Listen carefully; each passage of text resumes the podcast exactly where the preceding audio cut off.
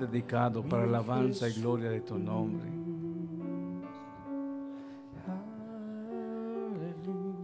Quizás muchos en sus hogares, Señor, quizás hay cansancio del cuerpo y quizás otros cansancio espiritual, pero sea del cuerpo, Señor, o sea de lo profundo de su ser, te pedimos en esta noche que tú trates en sus corazones, que tu Santo Espíritu, Señor, traiga sanidad a aquellos que están enfermos, Señor, de su cuerpo, y que también, Señor, haya sanidad espiritual. En este momento doblamos nuestras rodillas a ti, Señor, y te pedimos con todo nuestro corazón que recibas esa alabanza. Jesús, Jesús, Hijo de Dios. Tú dijiste a tus discípulos, no os dejaré huérfanos. Rogaré al Padre para que los envíe un consolador y esté con ustedes todos los días. Espíritu Santo, Espíritu Santo, exquisita presencia de Dios. Que moras en cada uno de aquellos que hemos sido lavados con la sangre preciosa de Cristo. Aquí estamos, Señor, agradeciéndote por este día que tú nos concedes. Y porque podemos seguir, Señor, peleando la buena batalla de la fe, sabiendo que no estamos solos. Tu palabra nos ha enseñado, Señor, que es necesario que pasemos por diversas pruebas para entrar en tu reino. Aquellas pruebas que tus hijos, Señor, vivimos diariamente, forman, Señor, en nosotros. Esos hombres y esas mujeres que día a día ven su esperanza, su fortaleza, solamente en ti, Señor. A través de esas pruebas, tú haces que sea más fuerte nuestra dependencia en ti. A través de esos momentos difíciles, nos damos cuenta que no son nuestras fuerzas, que no es nuestra inteligencia, que no es nuestra habilidad, eres tú. Eres solamente tú, Señor, obrando en nuestras vidas. Con razón, con mucha razón decía tu siervo el apóstol Pablo, que en la debilidad de su vida se perfeccionaba tu poder, dándole a él la capacidad diaria para pelear la buena batalla de la fe. Señor, en esos momentos, cuando muchas veces no miramos la salida, porque en primer lugar lo miramos con nuestros ojos físicos, tú nos permites ver, Señor, a través de los ojos de la fe, que tú estás a cargo. Dele gracias a Dios. Dígale, Señor, yo te doy gracias porque tú estás a cargo, Dios mío. Gracias, Padre. Tú estás a cargo, Dios mío, de mi vida, de mi familia, de mi matrimonio, Señor. Tú estás a cargo, Dios mío, de mi, de mi caminar contigo. Tú estás a cargo, Señor, de que cada día, Señor, todas aquellas luchas y pruebas que me toque confrontar, sé que no estoy solo. Tú estás a cargo, Señor. Dígaselo y decláreselo en esta noche. Dígale, Señor, eso es lo que me da paz, eso es lo que me da tranquilidad, Señor, porque yo nunca camino solo. Como dijo tu siervo Moisés, si tú no vas conmigo, Señor, yo no daré un paso. Pero qué tal si en esta noche usted le dice, Señor, gracias. Gracias, gracias porque tú eres un Padre responsable, tú eres un Dios que siempre tiene, tiene en control todas las cosas. Gracias porque tú eres el creador de todas las cosas. Y tu palabra en la carta a los colosenses declara diciendo, y en ti subsisten todas las cosas.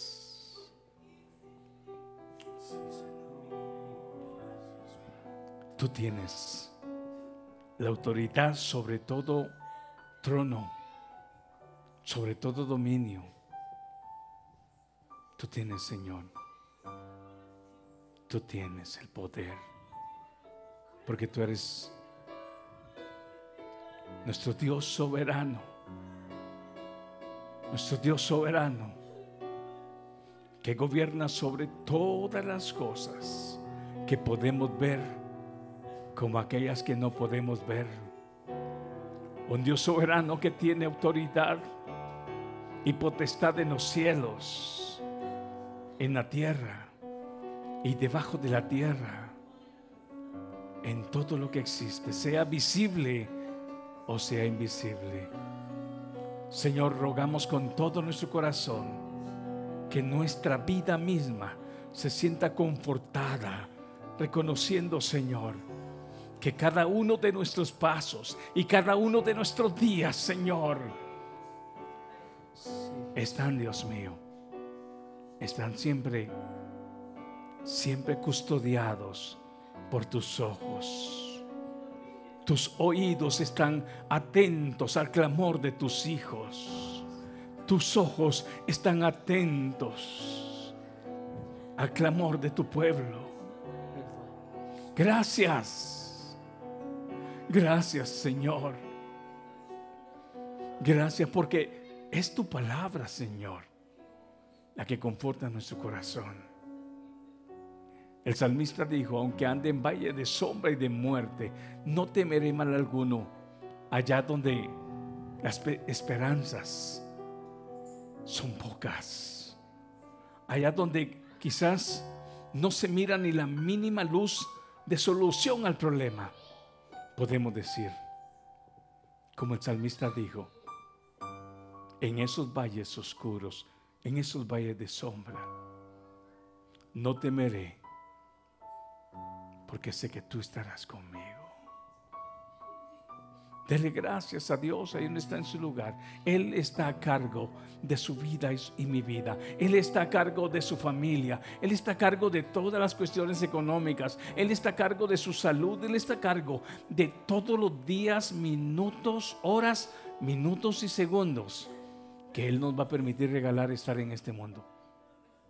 Cuando la palabra nos refresca a nosotros, que solamente somos peregrinos en este mundo, el Señor dice, no te afanes por el día de mañana, yo me encargo de eso. Y cuando esa palabra se asienta en lo profundo de nuestro corazón, nuevos pensamientos comienzan a fluir de nuestra mente. Ahí donde está la batalla, ahí donde muchas veces sientes que la paz se ha ido, hoy dile al Señor, pon esos pensamientos frescos en mi mente. El Señor dice, no temas, yo estoy a cargo. No temas, yo estoy a cargo.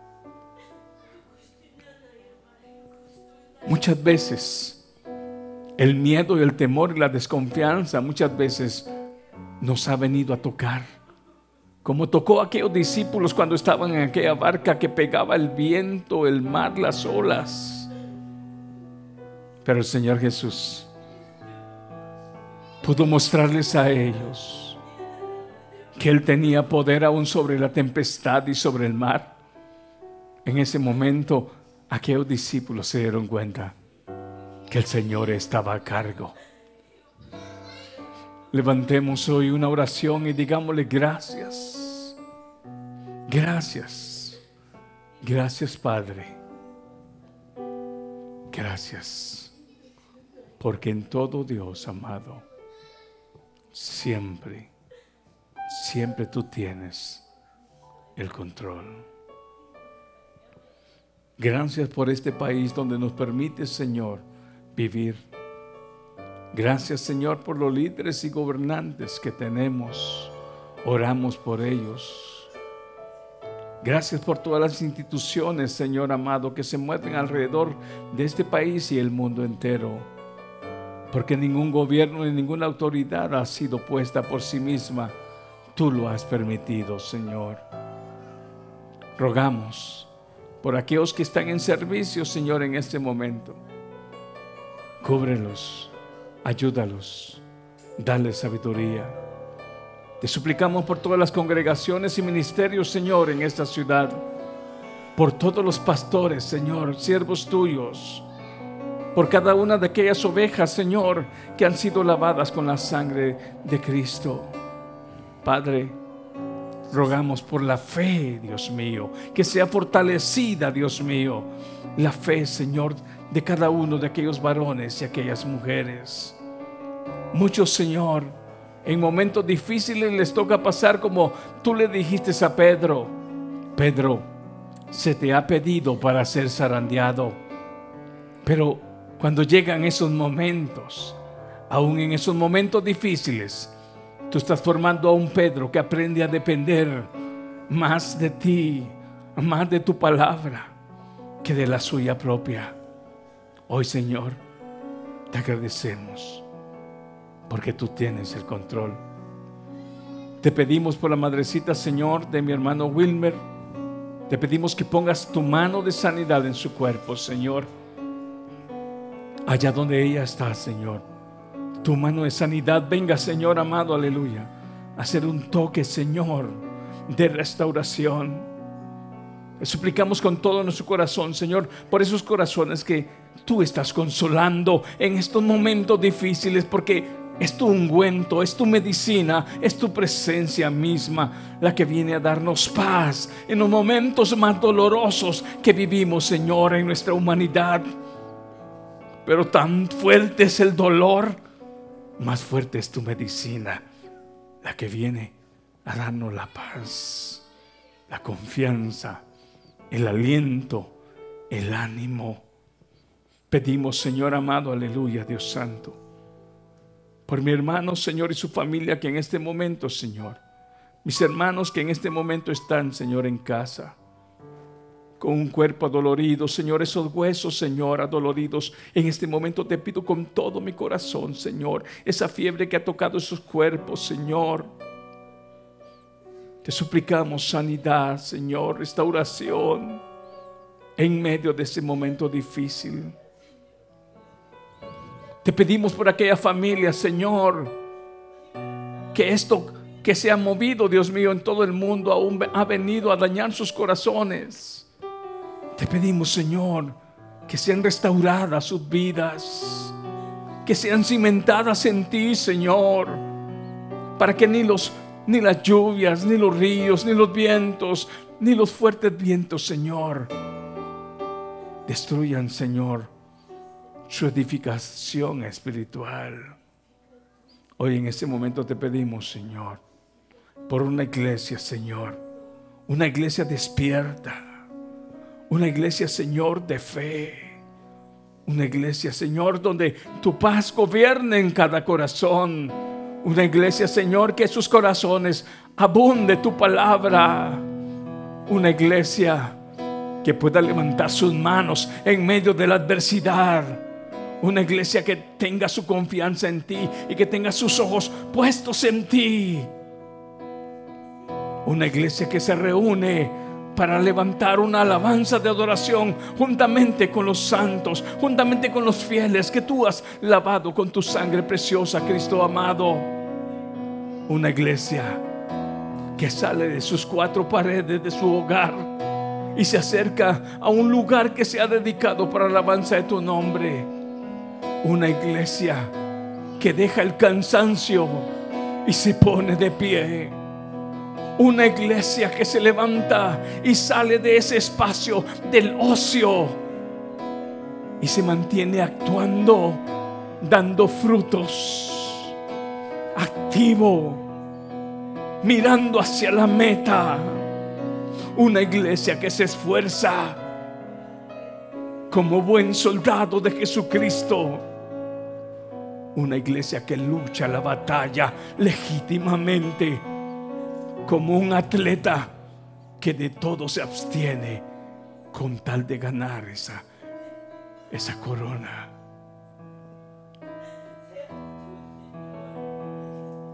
Padre, en el nombre de Jesús, adore al Señor ahí donde está en su lugar. Si usted vino a adorar a Dios, no se canse de adorar el nombre del Señor. Dígale, Señor, ¿cuál es la área, Señor, que tú estás tratando en mi vida? ¿Cuál es la parte interna de mi corazón, Señor, que quizás está dormida? ¿Cuáles son las áreas, Señor amado, que quizás no puedo ver? Abre los ojos, Señor, de tu pueblo. Abre, Señor, el entendimiento, Señor, de tu iglesia. Dice el Señor, iglesia, ¿qué es lo que estás haciendo? ¿Qué es lo que estás haciendo? ¿Cuáles son las decisiones que estás tomando en estos momentos? Cuando estos son los momentos donde tú debes de brillar en medio de las tinieblas. ¿Por qué te escondes? ¿Por qué te alejas? ¿Por qué bajas la guardia? Hoy dice el Señor, es hora de brillar. Es hora de brillar. Es hora de levantar la bandera de la fe, el estandarte de la verdad. Dios no quiere una iglesia atrincherada, escondida. Dios quiere una iglesia que brille en medio de las tinieblas. Dice el Señor, ¿qué es lo que estás haciendo? Padre, guíanos con tu Santo Espíritu. Gracias Señor. Gracias Señor. Amén. ¿Cuántos alaban el nombre del Señor?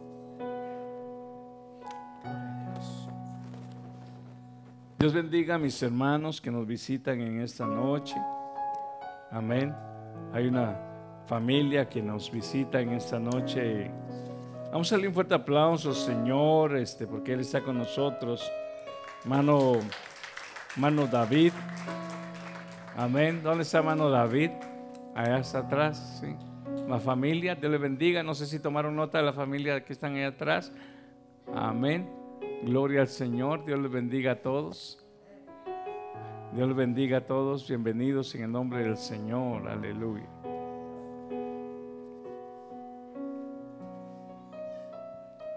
¿Cuántos oramos al Señor para que Él nos permita estar un día en su presencia y poder celebrar esas bodas del Cordero. Que seamos parte de esa celebración. ¿Cuántos queremos? De verdad, ¿cuántos anhelamos? Esa iglesia que se viste de blanco, de lino fino, esa iglesia que dice, ven Señor, anhelamos ese momento. ¿Cuántos? ¿Y sabía usted que la alabanza ya es continua? Y la adoración es continua. Ahora le pregunto yo en esta noche a usted, ¿cuánto, cuánto tiempo cree usted que no es cuánto tiempo nuestro corazón se regocija en la presencia de Dios? ¿Cinco minutos? ¿Diez minutos? una hora. Cuando usted está enamorado de alguien Y piense y regrese sus tiempos en su noviazgo. ¿Cuánto tiempo quería estar con aquella persona? Todo el tiempo. ¿Se aburría de hablar con ella o con él?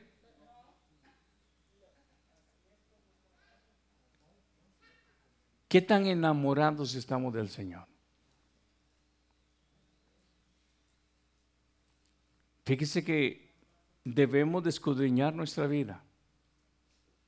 Porque cuando nosotros, hermano, el adorar a Dios, el, el, rendir nuestro cuerpo al Señor, el cantar al Señor, el escuchar la palabra, muchas veces nos aburre, algo está pasando en nuestra relación con Dios. A veces estamos más llenos del problema del trabajo, el problema de los hijos, el problema de la enfermedad, pero se nos olvida nuestro amor, nuestro enamoramiento con el Señor. ¿Sabe cómo describía el siervo David cuando entraba por los atrios? Dice que él entraba con acción de gracias y con alabanza. ¿Ha logrado comprender usted que este lugar que se ha dedicado para la adoración del Señor, no venimos a perder el tiempo, venimos a darle gracias al Señor. No venimos a ver si, si traemos este zapatos nuevos, ropa nueva. No venimos a ver cómo vino el que está a la derecha ni a la izquierda. Simplemente venimos a rendirnos al Señor. ¿Y sabe qué es lo mejor, hermano? Muchas veces los padres de nuestra novia nos decían, una hora te damos, pero queríamos tres. ¿Qué tal si venimos con esa disposición a la casa de Dios? Todos vienen y venimos de un trabajo de un día fuerte. Y aunque este cuerpo se cansa, hay dentro de nosotros una gratitud. Y sabe que esa gratitud es la que nos hace doblegarnos ante el Señor. No espere al que, está cantando o, que el pastor le diga arrodillémonos. Hágalo usted con todo su corazón. No espere a que nadie le diga, hermano, levante su mano. No. ¿O acaso el suegro le decía, dale un besito a mi hija en la mejilla?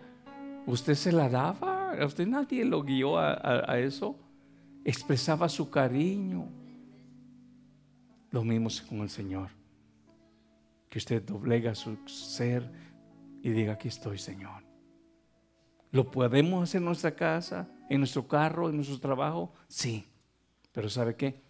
Se ha orado para que en este lugar todos después de un día de trabajo nos reunamos y juntos podamos adorar a Dios. Unos de pie, otros quizás arrodillados en, en el suelo, unos cantando, otros meditando, pero todos con un corazón conectado al Señor. Dios me los bendiga, hermanos. Este, quiero anunciarles, por favor, el día, hermana, eh, ¿dónde está mi hermana?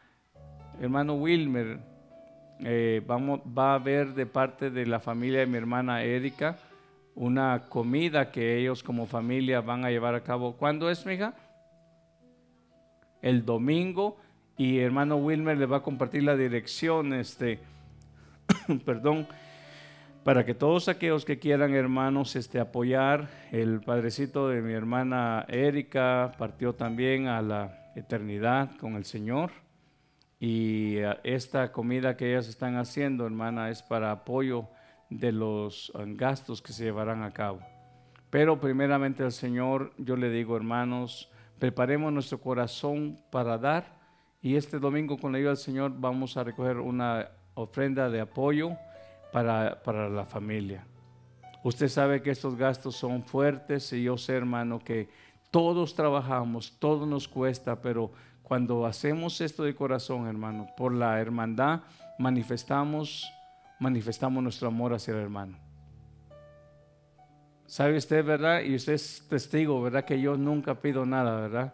Y si pido algo, lo hago para la misma iglesia y en, esta, en este momento le digo, vengas el domingo y preparemos, comenzando con mi persona y mi familia, vamos a dar una ofrenda de amor para, para refuerzo de esta necesidad. Amén, hermanos, y con la ayuda del Señor lo vamos a hacer. Bueno, vamos a entrar en lo que la palabra del Señor nos ha estado ministrando y vamos a ver lo que una vez más nos enseña Colosenses.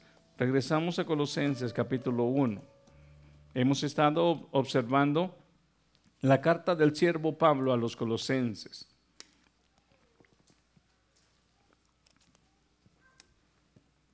Antes de comenzar y darles el verso, quiero que tengan en mente algo. Cuando a Cristo en San Mateo 24 le preguntaron, ¿cuáles serán, Señor, las señales de los últimos tiempos? Cristo dijo, mirad que nadie os engañe. Si usted en esta noche toma en cuenta que la enseñanza, la dirección de la palabra, es lo que a usted y a mí nos van a permitir poder tener claridad de lo que es verdadero y de lo que no es, entonces yo le diría, hermanos, que deberíamos de tener mucha atención a la palabra, mucha atención a la enseñanza. ¿Y sabe qué, hermanos? Fíjese que yo tengo una Biblia que de estudio, que cuando yo la estudio, yo comienzo a marcar versos, a marcar versos, porque cuando vuelvo a estudiarla, comienzo yo a regresar a esos versos. Y yo no sé qué tanto ustedes tienen esa práctica, pero me gustaría que tomaran en cuenta, hermanos, que cuando con la ayuda del Señor llevamos a cabo un mensaje, usted pudiera llegar a la casa a meditar. ¿Por qué, hermanos? Porque aquellas personas, después de oír un mensaje, no van a su hogar y no examinan la palabra, fácilmente, muchas veces, podrán ser engañados. ¿Y sabe usted por qué? Porque no escudriñan lo que se les ha predicado. Hay un gran ejemplo de la escritura cuando nos habla de la iglesia de Berea. El apóstol Pablo predicaba a la iglesia de Berea y la iglesia de Berea, ellos examinaban en las escrituras si lo que el siervo Pablo estaba declarando coincidía con el mensaje o no. Entonces, una de las formas que la iglesia podrá prevenir el ser engañado es que tenga mucha atención a lo que la escritura enseña. Mucha atención a lo que escucha, porque lamentablemente dice la palabra en Tesalonicenses, Pablo hablando a la iglesia de Tesalonicenses, no vendrá el tiempo de la manifestación del hombre inicuo, ni el tiempo cuando Cristo decida venir por su iglesia sin que antes aparezca la apostasía. Entonces, una señal de la venida de Cristo es que la apostasía se hará tan fuerte, tan fuerte, que muchos serán engañados. Pero, ¿qué significa la apostasía? La apostasía es lamentablemente aquel momento donde se le da la espalda a la verdad y se va por un rumbo equivocado a lo que la escritura habla respecto a la fe. ¿Cuál es la fe? Nuestras convicciones en Cristo. Cuando la apostasía se hace presente, entonces apostatar es que muchos ya no seguirán la verdad del Evangelio, la verdad de la Escritura, sino que muchos seguirán, como dice Pablo a los colosenses, lo vamos a leer ahí, dice, muchos seguirán filosofías huecas y el siervo Pablo dice, tengan cuidado de no ser engañados. Cristo en San Mateo 24 dice, el primer, la primer señal antes de su venida será también esa acción de engaño. Entonces nos corresponde a nosotros, hermanos, examinar todo lo que la escritura dice, que el Señor nos saque de esa pereza, que el Señor nos saque de ese conformismo, que el Señor nos saque de seguir diciendo amén a lo que dijimos hace 20 años sin examinar hoy lo que el Espíritu nos está diciendo es necesario que examinemos todo el entorno de la palabra, que nadie le diga a usted, usted puede leer hasta acá porque eh, de aquí para allá no se le permite. No, usted tiene el derecho de escudriñar toda la escritura porque así es donde usted se va a dar cuenta cómo una doctrina es apoyada con otros versos bíblicos, con el mismo contexto y tomar aquella palabra como, como verdad. Ahora, le voy a decir algo. Lamentablemente, muchas veces, por no ser instruidos y por también no tomar en cuenta nosotros mismos nuestra tarea de estudio, muchas cosas, lamentablemente, este, han quedado ahí como este, parte de nuestra enseñanza que no hemos analizado con profundidad. Pero bendito sea Dios, hermanos, que lo que tenemos claro es que la sangre de Cristo nos limpia de todo pecado. Lo que tenemos claro es que el Santo Espíritu de Dios, el Espíritu Santo, nos guiará a toda la verdad. Lo que tenemos claro es que lámpara es a nuestros pies su palabra. Entonces, habrán otras cosas que con ayuda del Señor, a través de la enseñanza, vamos a poder este, ser iluminados pero gracias a Dios tenemos el caminar básico que la palabra nos enseña. No hay otro nombre bajo el cielo en el cual podamos ser salvos, solamente a través de Jesucristo, el único. Entonces, primeramente el Señor, hermanos, este bendito sea Dios.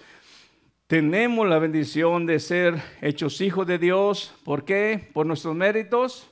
No, por gracia. ¿En dónde declara ese verso? Por gracia sois salvos por medio de la fe, no por obras para que nadie se gloríe. ¿En dónde está esa palabra? Fíjese usted, está en Efesios capítulo 2, verso 8. Esa, ese verso usted lo tendría que tener en mente como el día que nació mi hermano Juanito. ¿Cuándo nació usted, hermano Juanito? Así como él me contestó, usted debería responder dónde aparece el verso que por gracia soy salvo.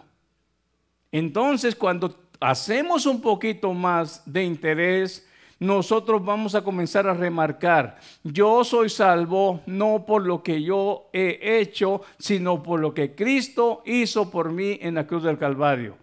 Yo soy salvo por, por el favor. Gracias significa el favor de Dios hacia mí, por el amor de Dios hacia el mundo y porque el Santo Espíritu trató en mi vida. Cuando yo oí el Evangelio, la palabra dice, la fe viene por el oír. Cuando yo oí el Evangelio, el mensaje de salvación, el mensaje de Cristo, ese día el Espíritu Santo hizo producir en mí fe confianza. Y ese día yo recibí al Señor, como dice San Juan 1, verso 12. Recibí al Señor y creí en Él. Desde ese momento yo fui hecho hijo de Dios. No declara que después de que yo llegué a un grado de santidad, a un grado alto de testimonio, a una altura de, de, de, de que manifieste realmente un cambio 100%, no, declara el día que creí y el día que recibí el mensaje del Evangelio. Entonces, a partir de ese momento, una obra transformadora día con día ha estado trabajando en mi vida. ¿Podría usted responder de esa manera cuando alguien le pregunta? Debería, deberíamos. Ya no podemos titubear, debemos de responder como gente que ahora sabe por qué la palabra nos enseña a nosotros y nos alumbra, nosotros somos salvos. Ahora, eso no significa que nuestra lucha al decir somos salvos, ya estamos nosotros allá con un piecito en el cielo. No, eso significa que hemos sido apartados, sacados del poder de Satanás, el poder del, del, engaño, el poder del pecado y ahora estamos en Cristo. En Cristo, libres, podemos ahora aprender a obedecer y a responderle a Dios conforme a lo que su palabra dice, que es su voluntad. Aquí estábamos muertos, un muerto no sabe ni entiende. Aquí estábamos ciegos, un ciego no mira. Pero ahora con, con, vida y con los ojos abiertos y liberados, podemos obedecer a Dios. Entonces, si aquí queremos vivir una vida desordenada, aquí no, eh, algo está pasando ahí. Es posible que su, su confesión acá Fíjese bien, no combinó con, lo interior de, su ser.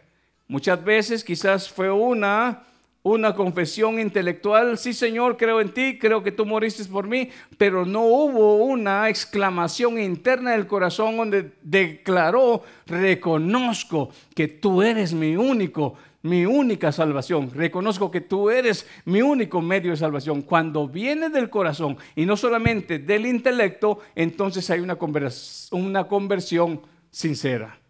Ojalá si analizamos eso podemos darnos cuenta, porque es que mucha gente dice, hermano, alguna persona este, levantó la mano e hizo la confesión, pero no vemos cambios. Jesús dijo, den fruto de arrepentimiento. Bueno, eso sucede cuando aquella persona que recibe a Cristo en su corazón tiene verdadera claridad que solamente Cristo es su única salida de escape, su única salvación. Y puede entender lo que la escritura dice, que Dios nos amó y que su Hijo murió en la cruz por nosotros. Señor, yo recibo ese regalo, yo lo quiero, yo lo anhelo. Tu Santo Espíritu me hace a mí entender mi condición y yo quiero salir del lado de enemistad al lado de amistad. Éramos hijos de ira, hijos de desobediencia, ahora somos hijos de luz. Y Colosenses capítulo 3, verso 12, ¿qué dice? Colosenses capítulo 3, verso 12. Ya son dos mensajes que hemos hablado de eso.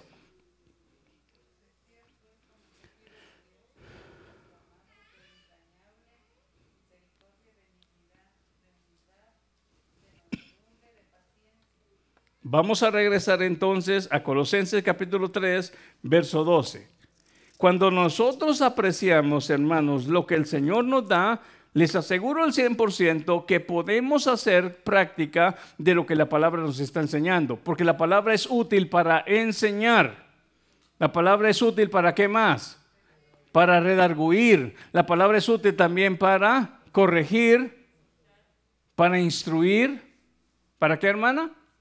Para exhortar, para animarnos. Entonces, cuando nosotros oímos la palabra ¿Qué tal si en esta noche analizamos qué clase de oidores de la palabra somos nosotros? ¿Oidores olvidadizos? ¿Oidores que ponen atención a lo que Dios les está hablando? Fíjese bien, San Mateo 7:24, el Señor, yo siempre repito este texto y ojalá usted se lo aprenda. San Mateo 7:24 habla de los dos de los dos cimientos, los que tienen cimentada su vida espiritual en la roca y los que tienen cimentada su vida en arena. ¿Cuál es la diferencia entre uno y otro? La diferencia es que los que oyen y hacen edifican su vida espiritual en la roca. Los que oyen y olvidan están edificando su vida espiritual en arena. Entonces es aquí, hermanos, donde nosotros tenemos que analizar de qué manera yo he vivido mi vida espiritual de qué manera he vivido yo día con día mi caminar con Dios. Porque cuando mi vida está cimentada, mi vida espiritual o mi creer en Dios está cimentada en arena, vienen las lluvias, vienen los ríos, vienen los vientos y derrumban mi casa. Pero si mi vida espiritual está cimentada en la roca, porque oigo y lo pongo en práctica a través de la dirección y la fuerza que el Espíritu Santo me da. Cuando yo oigo y lo pongo en práctica, entonces en ese momento mi vida se está anclando en esa palabra, en esas verdades eternas. Entonces ya no cualquier cosa nos mueve. Créame de todo corazón, hermano, como les decía el domingo, la semana pasada el Señor me permitió tener el dolor de despedir en mi corazón este, eh, en el área terrenal a mi madre, aunque ella está con el Señor y yo le dije, Señor, así tan fuerte fue el dolor, tan fuerte es la, la restauración que el Señor me ha dado. Dios me ha permitido poder leer palabras a mi padre, a mis hermanos, a mis sobrinos. Entonces creo firmemente, hermanos, que la palabra de Dios sí actúa fuertemente cuando la hacemos nuestra. Entonces cuando yo oigo la palabra y la hago mía, algo de efecto tiene que suceder en usted, algo de efecto tiene que suceder en mí, algo tiene que cambiar. Si el Señor nos está hablando, ¿cuál es su voluntad? Y nosotros nos damos cuenta que nuestra voluntad como que está chocando en contra de la de Él. Y si lo oímos y lo hacemos, algo tiene que cambiar después de ese mensaje. Pero si Dios nos está hablando una, nos está hablando dos, y seguimos igual, estamos siendo nosotros solamente oidores olvidadizos. Entonces observe usted, hermano, el Señor nos ha estado hablando del tema de Colosenses capítulo 3 y verso 12. Leámoslo una vez más. Dice la palabra, vestíos pues como escogidos de Dios, santos. Hace unos días hablábamos esto, vestirse como santos y amados. Hay algo tan importante, hermanos, como hablábamos hace unos días, la palabra santo significa algo puro, algo que no tiene mezcla. ¿Se recuerdan que hablábamos que si poníamos un granito de sal en esta botella, esta agua dejaría de ser agua pura? Entonces automáticamente si el Señor nos ha apartado, van a haber cosas que querrán contaminarnos. Depende de nosotros si nos acercamos más al santo, a Dios, o nos acercamos a la inmundicia, porque ahora somos conscientes, lo hacemos, como dijo alguien, eh, lo hacemos con claridad y ya no estamos actuando con ignorancia. Ya sabemos ahora lo que a Dios no le agrada. Y si muchas veces lo hacemos, esa conciencia propia, sabiendo que a Dios no le agrada, muchas veces actuamos con nuestra voluntad antes que con la voluntad pura de Dios. Pero cuando dejamos que la palabra nos ayude a nosotros a que guíe, gobierne, instruya, corrija nuestros pasos, aquella acción que llevamos a cabo por nuestra voluntad en ese momento se sujeta a la guianza del Espíritu Santo. Usted no necesita que le pongan un látigo en la espalda, ni que lo golpeen, ni lo regañen, ni lo metan en, un rudimento de, de, reglas. Usted lo único que necesita, y yo, es permitir que el Espíritu Santo nos guíe a toda verdad. Y cuando el Espíritu Santo nos habla y le escuchamos, entonces podemos aprender a ser los discípulos que Cristo quiere que seamos. ¿Cuántos alaban el nombre del Señor por eso? Entonces observe usted, hermano. Aquí en primer lugar se les está hablando a una iglesia dándoles exhortación y enseñanza. En primer lugar, esta carta tiene un objetivo, una prevención contra los errores doctrinales. ¿Ha leído usted, hermano, las cartas que el siervo Pablo dirigía a la iglesia de Éfeso? A la iglesia de Colosas, a la iglesia de Filipenses. Cuando usted observa la manera en la cual el siervo Pablo escribe a estas cartas, es porque a él le han notificado la conducta y el testimonio y lo que sucede dentro de aquella iglesia. Regularmente cada una de las cartas son diferentes, pero con el mismo objetivo, exaltar a Cristo y también presentar la santidad como el único medio como dice el escritor de Hebreos, sin santidad nadie verá al Señor.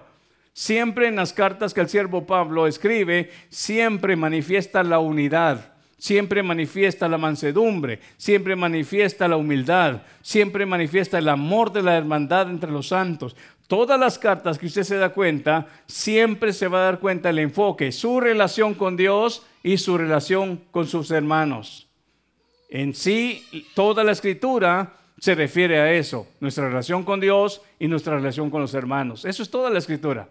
Cuando nosotros logramos comprender que en sí el exégesis o el mero, el mero eh, jugo de la enseñanza es conectarnos con Dios, mantenernos pegados a Dios y tener una buena relación con Dios, entonces ahora yo puedo tener una buena relación con mi hermano. Y cuando digo con mi hermano, estoy hablando con mi hermano, estoy hablando con mi prójimo y estoy hablando también aún con mi enemigo, aquel que me odia. ¿Puede ser capaz de eso? Sí, pero tiene que entender primero, tiene que comenzar mi relación vertical. Si yo no tengo una buena relación vertical, no voy a poder tener una buena relación horizontal. Escuche usted bien, ¿cómo puedo? Y, y son dos patrones. Al poder amar a Dios a través de la palabra, puedo amar a mi hermano. Pero luego se invierte. Dice la palabra también y nos enseña cómo puedes decir que amas a Dios que no miras si no puedes amar a tu hermano que tú ves. Entonces automáticamente se invierten los papeles, pero en primer lugar nuestro amor a Dios nos enseñará a poder amar a la creación que Él ha hecho. Me enseñaba algo el Señor, hermanos, en estos días. Mientras estudiaba el libro de Job, podía darme cuenta que aún el mismo Job no, no dijo palabras de maldición ni contra el mismo Satanás.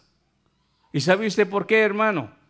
Aún nos enseña, y usted ha leído las escrituras, cuando el siervo, eh, uno de los siervos eh, en las cartas declara, dice que cuando el mismo Satanás combatía por el cuerpo de Moisés, aquel arcángel no se atrevió a, decir maldición en contra de Satanás, sino que dijo, Jehová te reprenda, Satanás. ¿Sabe usted por qué? Ahí hay sabiduría, porque aún el mismo Satanás es creación de Dios como Luzbel, no como diablo, ¿eh? sino como Luzbel. El mismo Luzbel, el mismo ángel de luz, estuvo en un lugar tan alto que Dios lo había creado. El día de su creación, el mismo Luzbel, hubo, alabanza, hubo música. Pero ¿qué es lo que pasó? Cuando su corazón se corrompió, lamentablemente, él ahora es desde ese momento es llamado el padre de mentiras, Satanás, el adversario, el diablo, el adversario, el acusador, la serpiente. Si nos damos cuenta entonces, aún este mismo ser fue creado, hermanos, por Dios. Entonces muchas veces en la ignorancia del cristianismo hay muchos que maldicen y declaran cosas contra las cuestiones este, angelicales y, y no nos toca a nosotros, hermanos, no nos corresponde a nosotros. Tenemos que dirigir nuestra oración más que todo a Dios, porque cuando nosotros dirigimos nuestra oración a Dios, es ahí donde las respuestas vienen. Hay muchas personas que muchas veces oran, hermano, y tardan media hora dirigiendo su oración a Satanás. A, nadie de nosotros nos apoya la palabra que nuestra oración tiene que ser dirigida hacia el enemigo. Nuestra oración es hacia Dios. Él es el que pone en orden todas las cosas. Entonces observe usted, hermanos, aquí es donde nos damos cuenta nosotros. Mire, por favor, si regresa usted en el capítulo 2 de Colosenses, se va a dar cuenta en el verso 8 respecto a algo que estaba sucediendo en la iglesia de Colosas. Estaba surgiendo, hermano, una mezcla de la enseñanza del judaísmo con la especulación oriental y la filosofía oriental. Habían aparecido, hermano, herejías. ¿Qué es, qué es herejías? Un error doctrinal, para que usted se dé cuenta. ¿Qué es una herejía? Un error doctrinal. Cuando hablamos de la palabra herejía, estamos hablando de un error en contra de la verdad manifestada en la escritura. ¿Qué es herejía, hermana Florentina? Un error doctrinal. Así de sencillo, hermano. Así de sencillo. Fuera bueno, como les decía en una oportunidad, que usted se acostumbre a tener una libreta, porque aunque sea una palabra, usted anota. ¿Qué es una herejía? Es un error doctrinal. Cuando usted llega a su casa y usted pone en su diccionario bíblico qué es herejía, usted va a encontrar más material. Yo solamente quizás le doy una pauta de lo que mucho más puede significar aquello. Entonces, de esa manera usted va a aprender, usted va a tener una, una razón más de poder escudriñar, una razón más que le va a motivar a estudiar respecto a lo que estamos hablando.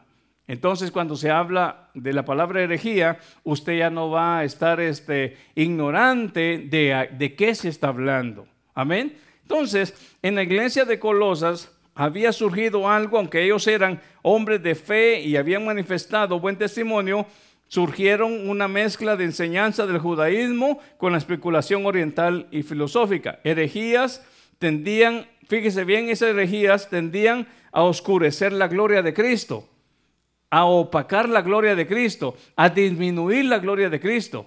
O sea, esas herejías, en vez de, eh, de, esa enseñanza, en vez de exaltar a Cristo, estaban transmitiendo una enseñanza contraria de hacer que la honra y la gloria que Cristo se merece venía, venía a ser este, lamentablemente opacada. Entonces esta carta tiene un enfoque muy fuerte. Si usted regresa, ahorita vamos a leer el verso 8 que les dije, pero vamos a regresar al verso 15 del capítulo 1 después. Leamos el verso 8 del capítulo 2. Mirad que nadie os engañe por medio de filosofías. Voy a hacer un stop acá. ¿Qué significa la palabra filosofía, hermano Ismael?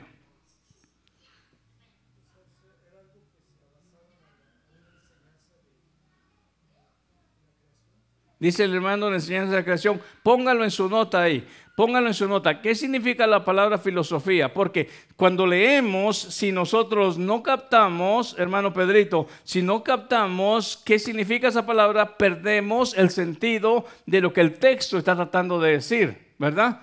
como por ejemplo, hay cosas en El Salvador, hermano, hermano Juan, que, quizás yo no conozco en Guatemala. Hay cosas que en México que ellos conocen de una manera y yo digo, ¿qué, está, qué me estarán diciendo? Sí, que no sé qué, que aguash le, le aman a una, una semilla de... Y yo, no- yo no sabía que era el aguash, es más, todavía no sé, pero me han dicho que es una semilla de... De este... ¿Cómo se llama? Como, como, como, como de calabaza o algo así. Escuche usted, pero ¿cómo voy a saber yo si alguien no me explica qué significa aquello? Entonces, cuando nosotros leemos la escritura, comencemos a leer el verso 8. Comencemos. Mirad que nadie os engañe por medio de filosofías. Bueno, alguien puede usar la astucia de la filosofía para engañarme, pero si yo no sé qué es la palabra o significa la palabra filosofía, entonces ¿cómo voy a estar prevenido? ¿De qué voy a estar prevenido? Miren que nadie los engañe por medio de filosofía. ¿Pero qué es filosofía? Sí, hoy sí, hoy sí, léamelo. Si yo no entiendo, ábrame este hermano, hermano, her- hermano. Amén. Entonces, lo primero que yo tengo que entender cuando yo leo la escritura es darme cuenta qué significa aquella palabra. Me están diciendo que no me engañen a través de esto, pero si yo no sé qué es eso, ¿cómo voy a estar preparado? ¿Cómo voy a estar listo? ¿Cómo voy a estar prevenido? Si me comprenden, ¿qué significa la palabra filosofía? Conjunto de saberes que buscan establecer Más cerca, hermano, póngaselo más cerca. conjuntos de saberes que buscan establecer de manera racional los principios más generales que organizan y orientan el conocimiento de la realidad, así como el sentido de obrar humano. Observe usted, esta es una, una definición y usted puede encontrar mucha más información en su diccionario bíblico o en su diccionario, hermanos, que usted encuentra en español. Ahora, filosofía, si nos damos cuenta, cuando usted encuentra la, división de filo y sofía, es amor a la sabiduría. Ahora, recuerde usted también lo que nos enseña uno de los apóstoles. Hay dos clases de sabiduría, la sabiduría humana y la sabiduría de lo alto. ¿Se recuerda usted? ¿Ha leído usted esa parte? ¿Ah? ¿Sí? ¿Ha leído usted esa parte? Si usted no lo ha leído, lo vamos a leer, hermano, hermano eh, Wilmer me lo busca, creo que está en Santiago, si usted, si usted lo tiene ahí.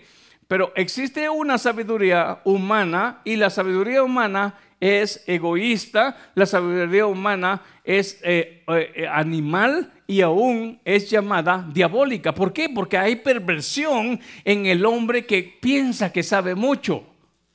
Pero también hay una sabiduría de lo alto, que es pura. Entonces cuando yo leo la palabra filosofía, me estoy dando cuenta que para poder entender el nacimiento o el origen de esa palabra, significa amor a la sabiduría.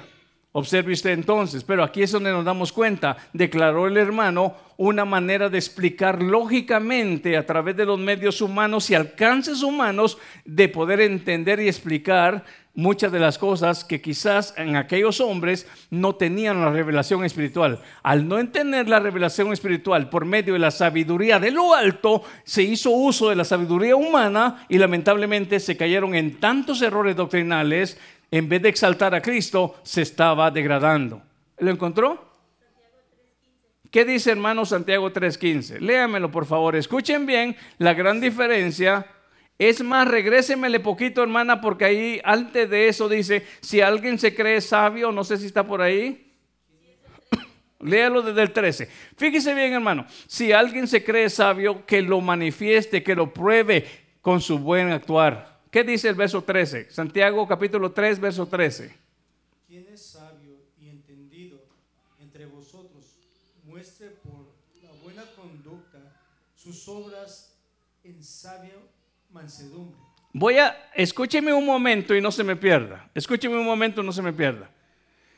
Usted puede ver alrededor suyo personas intelectuales, personas que dicen conocer de la palabra, personas que dicen conocer y tener experiencia en la escritura y en el caminar con Dios. Óigalos y diga, Dios te bendiga, amén.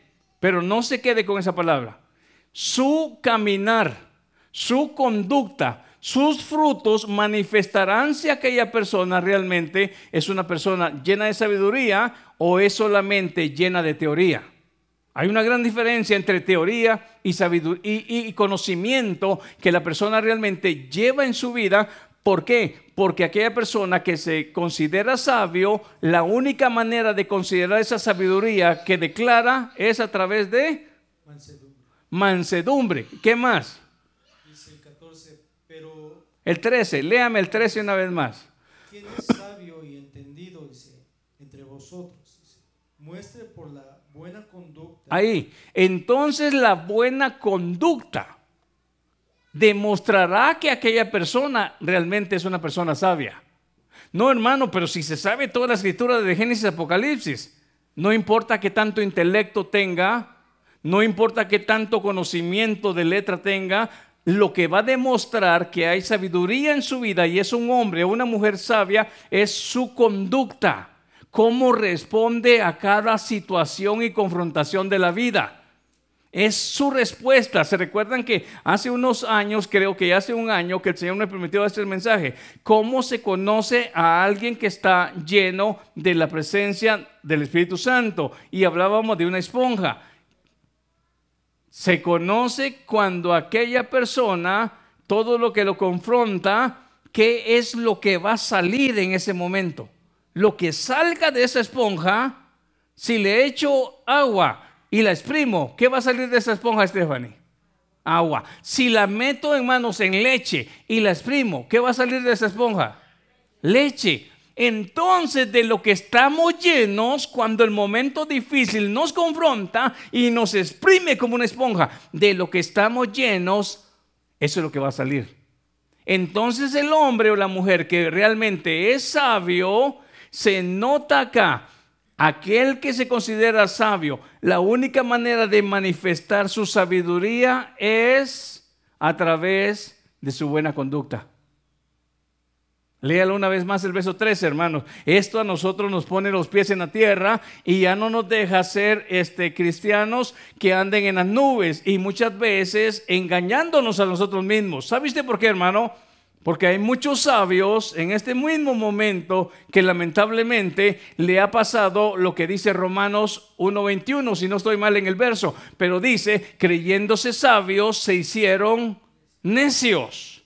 Entonces, la única forma de ver que hay sabiduría en una persona es que su buena conducta refleja ante los ojos de Dios y ante los ojos de la gente qué es lo que realmente está en él.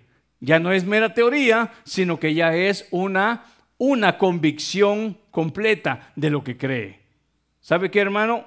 Yo podría decirles, hermanos, en los tiempos difíciles, cuando perdemos algo, usted manténgase firme y no le dé la espalda al Señor, porque el Señor es su fortaleza. ¿Cómo puede usted comprobarlo? Porque ustedes mismos, sin mentirle a Dios, sin, sin, mentirle a ustedes, el Señor me ha dado a mí la fortaleza de lo que la semana pasada he pasado y hoy puedo hablarle con tanta firmeza que el Señor sí es nuestra fortaleza en los momentos difíciles. Si yo hubiera nomás hablado, hermano, hermano Juanito, y si fueran solo palabras, en este momento ustedes no me estarían viendo acá. Ustedes me hubieran visto tal vez renegando en contra de Dios y quizás llorando, pero les dije algo que era muy cierto. Dos días el Señor me permitió con todo mi corazón llorar a mi madre, pero tan fuerte fue el dolor, tan fuerte es la restauración. Entonces, ¿están viendo ustedes una mentira o están ustedes viendo una gran verdad? Porque ustedes mismos también en alguna oportunidad lo han vivido. Entonces, de lo que estamos llenos, en ese momento se manifiesta con nuestra respuesta, con nuestro testimonio, con nuestra conducta de qué estamos llenos. Y en ese momento, si alguien dice que es sabio, lo primero, no lo va a decir él, hey, miren qué sabio soy. No, la gente se va a dar cuenta cómo responde a cada confrontación que le toca vivir en su vida. Entonces la gente va a decir, actuó sabiamente en esta oportunidad o en aquella también. Pero si yo digo que soy sabio y respondí insensatamente a esta, a esta confrontación, a esta otra y aquella, la gente va a decir, eran, eran mentiras. Él decía que era sabio, pero está respondiendo lamentablemente contrario a lo que ha dicho. Entonces, si alguien se considera sabio, manifiéstelo, muéstrelo con su buena conducta. ¿Por qué es que venimos eso? Y esto nació de la palabra filosofía. Estamos hablando de sabiduría. Entonces, hoy una vez más el verso 13, hermanos. Verso 13. ¿Quién es sabio entre vosotros? Muestre por la buena conducta, sus obras en sabia mansedumbre. En sabia mansedumbre. Fíjese bien, estamos hablando de un comportamiento con la vestidura de la mansedumbre. ¿Se da cuenta? Entonces, un comportamiento con la vestidura de la mansedumbre. Dándonos cuenta entonces que esa es una respuesta clara de que aquella persona está comprobando que sí hay sabiduría en su vida. Luego, ¿qué sigue, hermano? Dice, pero si tenéis celos amargos y contenciosos en vuestros corazones. Oiga, una vez más. Pero si tenéis celos amargos y contenciosos en vuestros corazones, no Mintáis. os aptéis, Ujú. ni mintáis contra la verdad. Porque esta sabiduría no es la que desciende de lo alto, Oiga, si una persona considera manifestar sabiduría y estar en lo, correcto y de eso nacen celos amargos y sale división y sale, hermano, otras cosas que, que- que vienen a, a ensuciar, a contaminar lo puro. Entonces dice, hey, no se engañen, ni mientan contra la verdad. Eso no es sabiduría de Dios. Esa es sabiduría. Ahorita, hermano, mire qué duro viene. Oiga lo que viene ahorita. el 15 Sí. dice, porque esta sabiduría no es la que desciende de lo alto, sino terrenal, animal y diabólica. Ahora, ¿cuánto, cuánto creyente, creyendo saber, ha caído en esta sabiduría? Ahora imagínese, hermano, para que lo arranque de esa necedad. Porque yo le voy a decir algo. Aquella persona le va a decir a usted que está en lo correcto, que el equivocado siempre vamos a hacer los demás. Más que alguna vez ha estado usted ahí.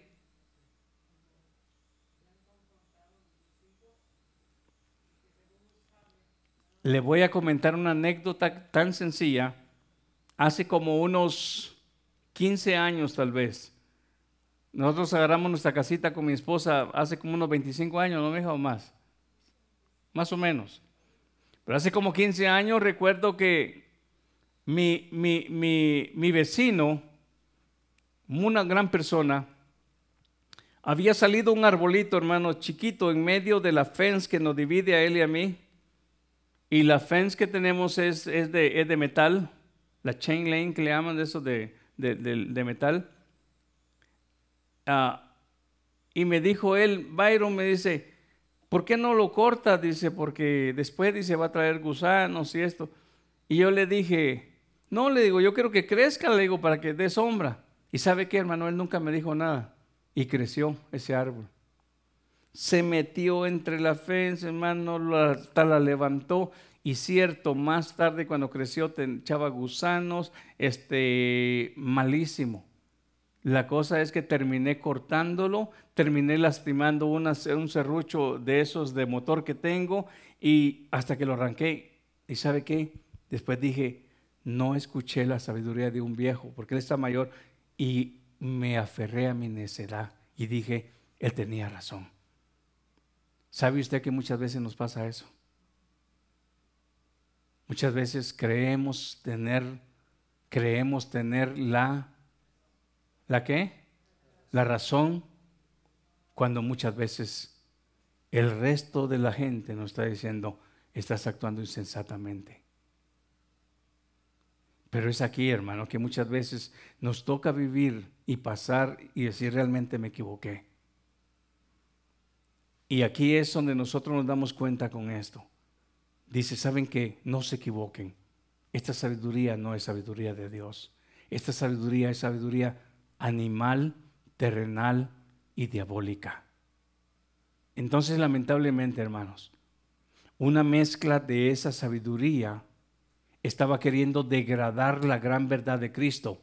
Cristo, escúchese bien, es lo que dice Colosenses 1.15. Ahorita seguimos con ese hermano, pero Cristo es lo que dice Colosenses 1.15. Escuche, Él es la imagen del Dios invisible, el primogénito de toda creación. Cristo, el representante de la misma, de la misma, fíjese bien, de la misma naturaleza del Padre.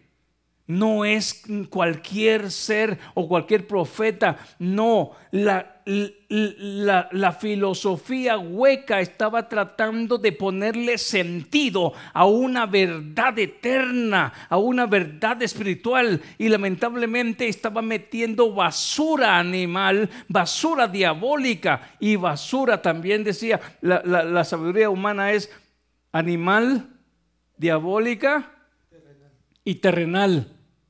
Entonces lamentablemente iglesia, Aquí nos damos cuenta nosotros que el alcance que tiene, hermanos, la sabiduría terrenal no puede el hombre natural. Por eso Pablo habla más en una de las cartas también. El hombre natural no puede percibir lo que es de Dios, no puede percibir lo que es espiritual. ¿Por qué? Porque esas horas se pueden discernir. Las cosas de Dios solamente se pueden discernir espiritualmente. ¿Con qué sabiduría? ¿Con la terrenal, animal y diabólica o con la sabiduría que viene ahorita? Miren la gran diferencia entre la sabiduría de lo alto.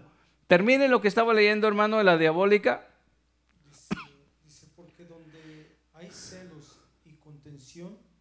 ahí hay perturbación y toda obra perversa. Dice, pero la sabiduría que es de lo alto es primeramente pura, después pacífica. Ahí, voy a, voy a ver.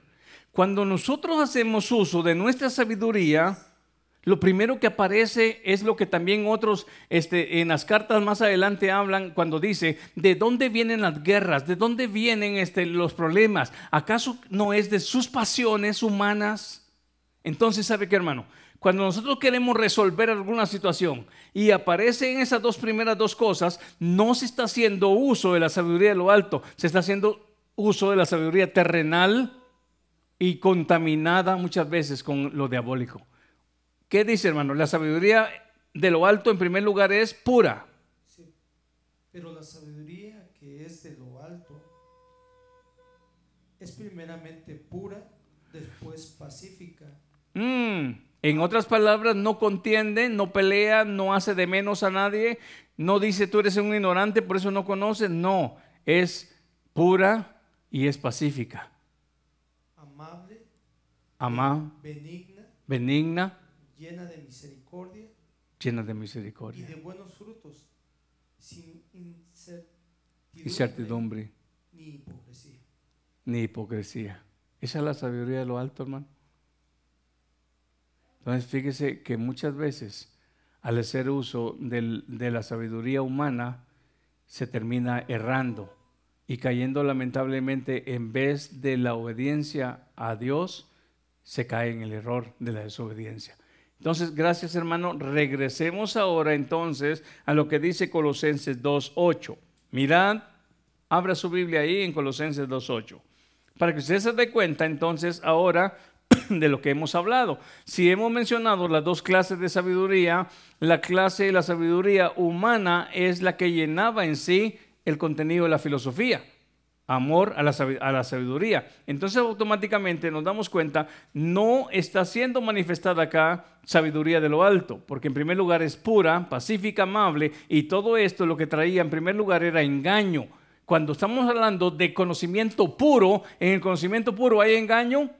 No, en el conocimiento puro, la sabiduría pura, primero es pacífica, amable, y, si se da cuenta, porque no hay no está sucia, no hay engaño en ello. Entonces, observe lo que dice el verso 8.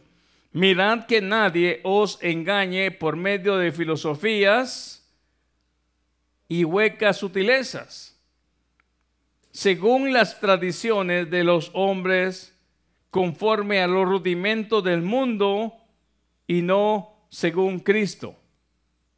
¿Qué es lo que estaba pasando en ese engaño? En primer lugar, si usted se da cuenta, mire lo que dice el verso 9. Y no, el final del verso 8 dice, y no según Cristo. Verso 9.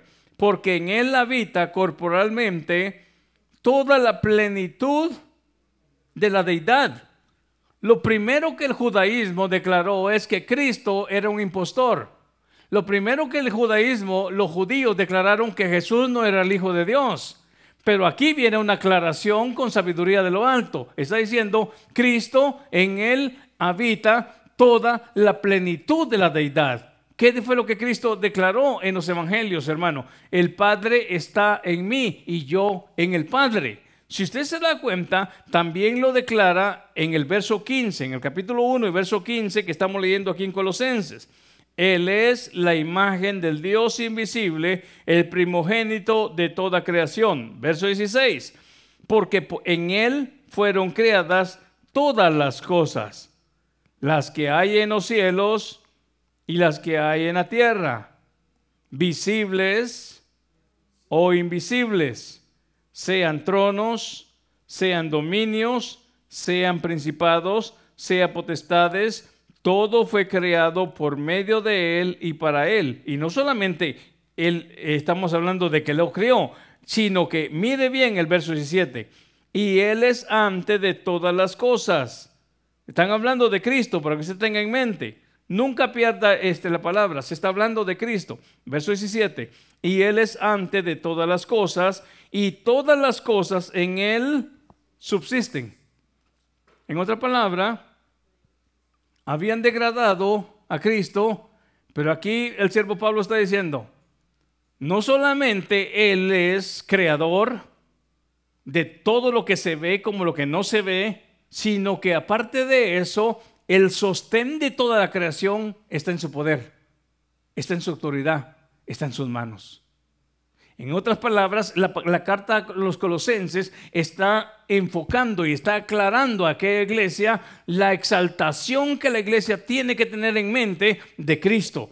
Cristo no es lo que los judíos dijeron, un impostor. Cristo manifiesta aquí la escritura que es la imagen del Dios invisible. Entonces, cuando yo tengo esa claridad, Cristo para mí no, no es solamente un profeta, como dijeron todos, un hombre sabio, como dijeron otros, o un impostor, como dijeron los judíos. No, Cristo es la mera imagen del Dios invisible. ¿En qué? Físicamente, no. Estamos hablando de sus atributos eternos. Los atributos eternos de Dios plasmados en el mismo Cristo. ¿Por qué? Porque ahí se muestra la preexistencia del mismo Cristo.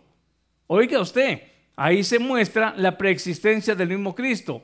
Muchos piensan en Cristo solamente en su, en, su, en su etapa en la tierra, sus 33 años. No, Cristo en su forma humana vivió 33 años. En su forma eterna, Él es eterno. Él es, dice Apocalipsis, ¿qué dice Apocalipsis 1.18? Él es el alfa y la omega, el principio y el fin.